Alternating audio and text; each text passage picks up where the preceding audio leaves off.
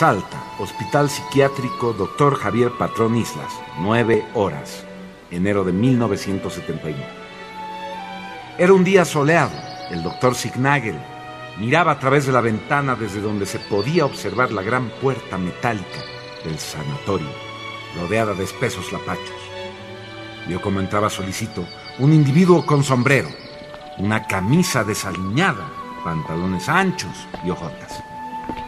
El doctor Signagel se encogió de hombros y negó con la cabeza varias veces a tiempo que pensaba en las extrañas suposiciones que venían a su mente.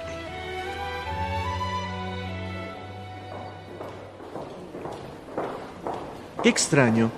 ¿Por qué presiento que este indio tiene algo que ver con la enferma de Licena? Realmente creo que estoy desvariando. ¿Es que tanto me afectan las alucinantes afirmaciones de una alienada mental? El doctor Signagel se apresuró a salir de su despacho. Con paso rápido se dirigió a recepción para averiguar de quién se trataba y lo más importante, qué quería aquella extraña visita.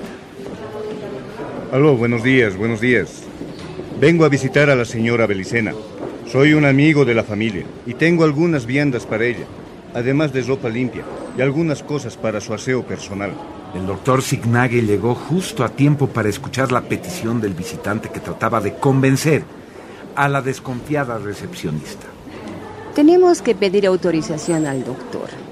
Mm, déjeme ver. Sí, al doctor Signagel. Es el que debe autorizar la visita a la enferma tesora. Mire, señor, usted solo puede visitar a los internos en horas de visita.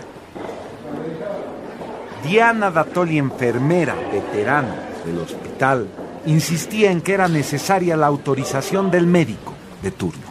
Segundo, uno de los últimos descendientes del pueblo de la luna, linaje vasallo de la realeza inca, con muestras de nerviosismo insistía que era muy importante hacer llegar a Belicena Vilca algunas de las pertenencias que traía en su bolsón de viaje. Disculpe, señora. Soy una persona de confianza de la señora Belicena. Hice un largo viaje para llegar hasta Salta, ya que vivo en el campo, muy cerca de Tucumán, en Tafí del Valle. Además traigo ropita y comidita para la señora. En ese momento Arturo Signagel emergió del umbral del largo pasil que daba a la recepción del hospital y sin detenerse a mirar a segundo, hizo un ademán a la enfermera en señal de conformidad, esbozando una amable sonrisa. Soy Arturo Signagel y no solo soy el médico de turno, sino quien atiende a la señora Belicena. Aunque no es su horario de visita, vamos a hacer una excepción con usted, dado que ha realizado un esfuerzo muy grande para venir hasta el hospital. Segundo, visiblemente conmovido por el amable gesto del doctor, se apresuró a dar las gracias estrechando la mano de Arturo. Oh, doctor, muchas gracias. Solo será un momento. Entregaré estas cosas a la señora Belicena con su permiso. Es algo de ropa y comida y me iré para regresar más tarde. Después me volveré a Tucumán. No se preocupe, don... Segundo. Don Segundo, sí. Mire, si no le molesta, voy a pedirle que nos deje revisar el bolso para verificar. Son reglas del hospital. La enfermera recibió el bolso de segundo, lo abrió y comenzó a sacar algunas de las cosas que allí habían a fin de revisar el contenido, mientras hablaba en voz baja. Ropa, ropa, ropa, bolsa con carne seca. Esta es coca, hojas de coca. Bolsa de cuero con piedras. Doctor, piedras. Déjeme decirle, doctor, que estos signos son brunas. Los signos son brunas. Segundo, con una sonrisa de oreja a oreja, señalaba los extraños símbolos cruciformes de las piedras. El doctor Signagel creyó reconocer en ellos runas germánicas. Me parece, don Segundo, que no es pertinente introducir estas piedras en el pabellón B de enfermos psiquiátricos. Espero que usted lo entienda. No hay problema, doctor. Aunque la señora Belicena extrañará de sobremanera los lápices. Ella puede leer el designio de los dioses en ellos. Es más, ellos son los dioses. A menos, déjeme entregarle estas dos piedras mágicas, traídas de Tiwanaku. Por favor. El doctor Signagel no pudo evitar pensar que ese extraño personaje, un indio, sí, pero raro, con una tez muy clara, cabello castaño oscuro y ojos celestes, estaba tanto o más loco que la misma Belicena. Entornó los ojos haciendo una mueca de indiferencia y conminó a la enfermera a seguir revisando el resto del contenido del bolso. Jabones. Supongo que son ungüentos. ¿Y otro ungüento? Huele extraño. ¿Qué es esta especie de compota? Evidentemente, en un frasquito de vidrio había una especie de amasijo de hierbas en potaje. El doctor Signagel examinó con curiosidad el espeso líquido y se quedó mirando a Segundo, que con premura comenzó a verter una explicación. Doctor, doctor, es una medicina natural que sirve para templar el alma y fortalecer el espíritu. Si quiere puede probarla. Usted tiene la capacidad para asimilarla. Es una fórmula que ha pasado de generación en generación desde tiempos de nuestros ancestros. Aunque receloso, Arturo Signagel, contraviniendo sin saber a ciencia cierta por qué, con las reglas del hospital, quizás pensando que el potaje era una especie de mate inofensivo, o tal vez porque la honestidad de aquel indio no ameritaba mayores consideraciones, dio el visto bueno a la enfermera para permitir el bolso y dárselo a Belicena.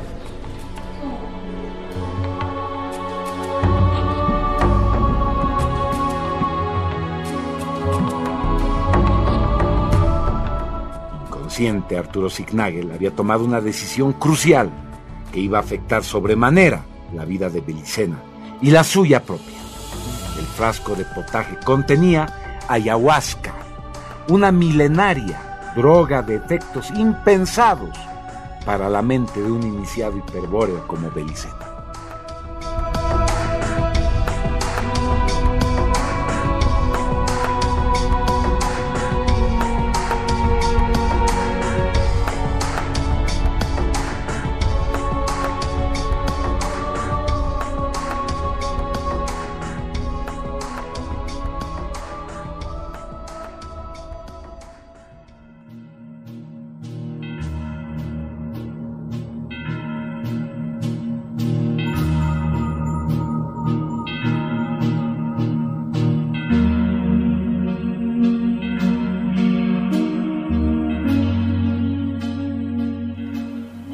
Batalla se está desarrollando en Tiwanaku.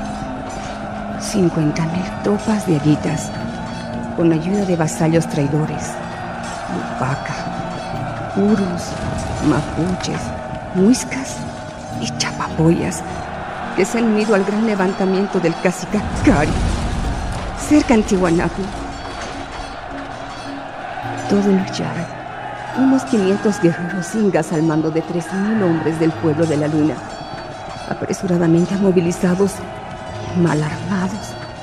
Llevan casi seis semanas resistiendo el cerco, mientras los atumurunas del linaje de Sinchiruca se aprestan a evacuar a las vírgenes niustas, entre las que se encuentra la princesa Karaguara, atravesando un estrecho corredor que los guerreros vikingos han podido abrir después de duros combates contra fuerzas abrumadoramente superiores para alcanzar el puerto de Copacabana, donde esperan nueve dracares que los conducirán a la isla de la luna, para luego adentrarse en las ciudades subterráneas construidas por los dioses hace milenios y así tratar de escapar del exterminio.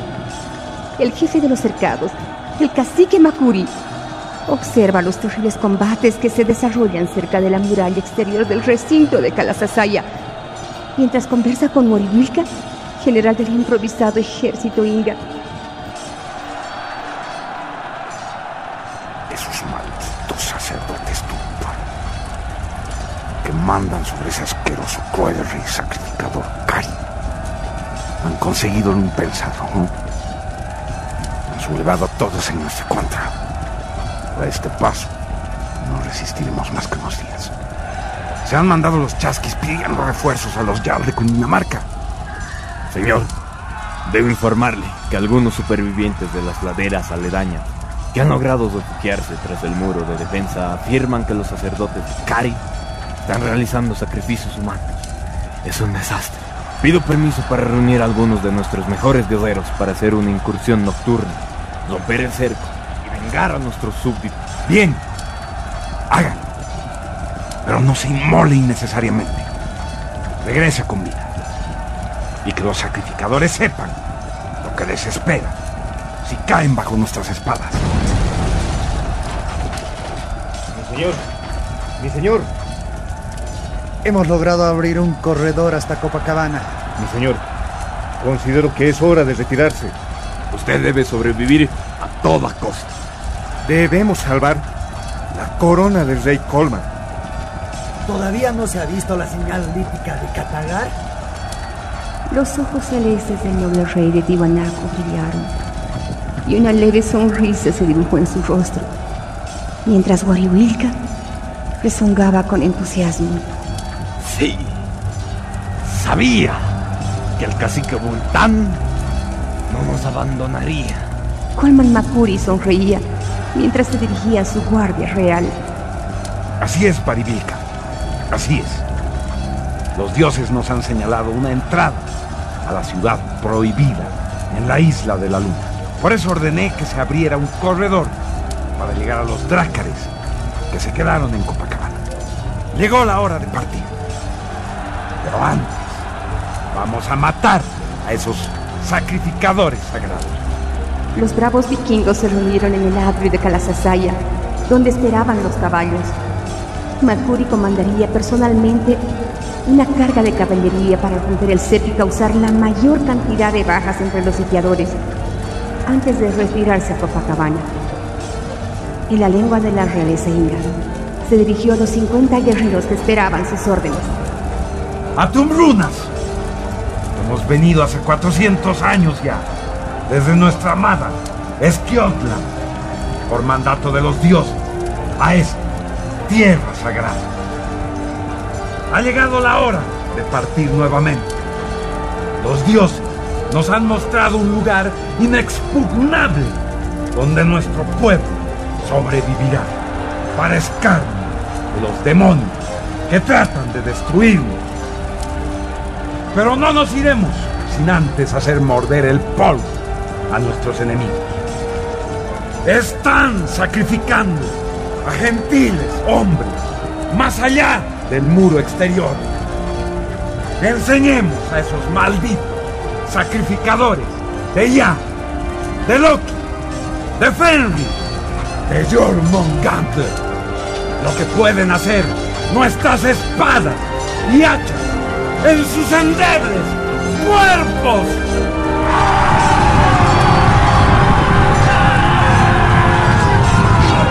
Los Berserkiren gritaban exaltados, prestos para matar.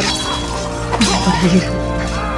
Las palabras de su rey les habían inflamado la sangre que clamaba por venganza.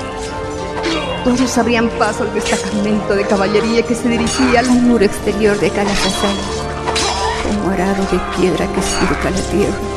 Así, el batallón comandado por Bakuri y Wariwilka abrían las entrañas de esa marea humana de regimientos enemigos. Belicena Vilca podía sentir los efluvios de aquella gesta que había logrado vivenciar tan nítidamente. Se vio por un momento como parte del contexto de aquella meseta altiplánica en medio de la batalla por la supervivencia de Tiahuanaco. Había logrado la transituación al espacio cónico polidimensional del registro aperturado gracias a las piedras tiahuanacotas traídas por segundo y al efecto enervante que la ayahuasca había producido en ella, ayudándole a recuperar el control del sujeto anímico y parte de sus facultades de anamnesia que su condición de iniciada hiperbórea le confería. Al fin, piensa Belicena, podrá poner en marcha su plan, escribir una carta al doctor Arturo Signagel, refiriéndole la historia oculta del mundo, las revelaciones más grandes jamás imaginadas por quien aún es esclavo del Dios creador y vive sin saberlo en una gigantesca prisión para el espíritu encadenado, prisionero de la materia, del tiempo y el espacio, en un mundo diseñado para exprimirle hasta la más mínima mota de dolor y sufrimiento. Después de mucho tiempo, desde que fuera capturada por el enemigo y reducida a la abyecta condición de alienada mental, Belicena Vilca, la última princesa inca, esboza una sonrisa con la seguridad de los que saben que la lucha continúa y que no ha sido derrotada. En fin, que la batalla final está cerca y que aún tiene las fuerzas para prevalecer y triunfar en su estrategia.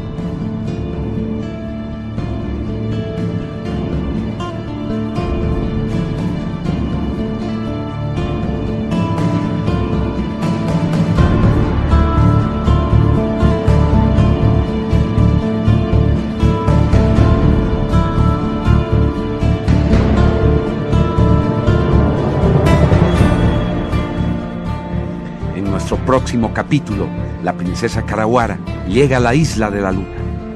Belicena sigue revisando los registros culturales y comienza a escribir la carta para el doctor Signal. Entre tanto, los demonios inmortales buscan en miles de mundos aquel en el cual se librará la batalla final.